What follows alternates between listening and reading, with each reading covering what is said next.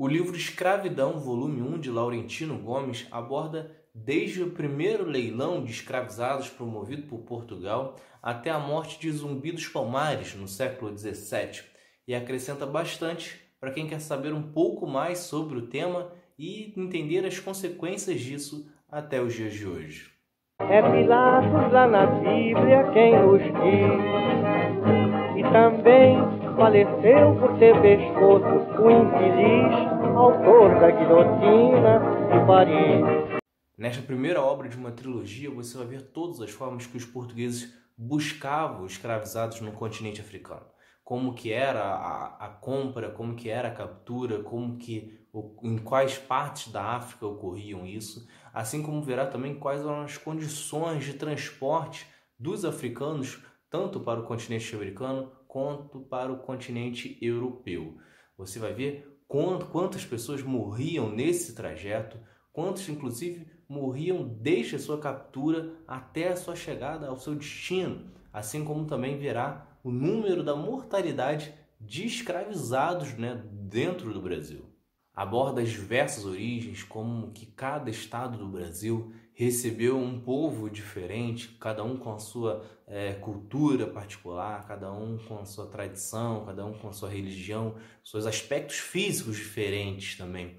E como tudo isso foi arrancado, né? como isso foi proibido, como as pessoas não puderam mais é, se manifestar religiosamente de forma livre, como também não, não puderam sequer ter o mesmo nome, mostrando que a escravidão não foi apenas física, né, do, da exploração do trabalho, como também psicológica, controlando a forma de agir e de pensar do escravizado.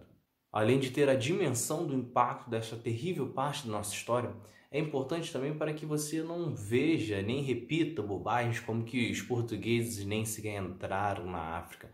Neste livro, você vai ver toda a interferência dos portugueses nos principais países da África, assim como verá que antes da, da entrada dos europeus no continente existiam reinos fortes, impérios poderosos, nações ricas e que tudo isso foi destruído com a exploração dos europeus. Inclusive, é, faz com que até os dias de hoje você acredite que a África sempre foi um continente sofrido, um continente destruído e pobre, e que não é verdade.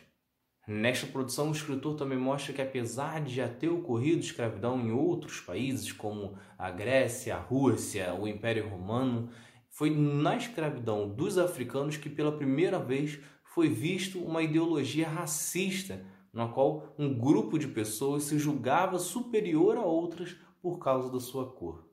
Como falam dos dois primeiros séculos do Brasil, você também vai ver como que ocorreu a escravidão dos índios, como era a diferença de tratamento é, para os índios escravizados e para os africanos escravizados, e também como que os índios foram dizimados nessa parte da nossa história.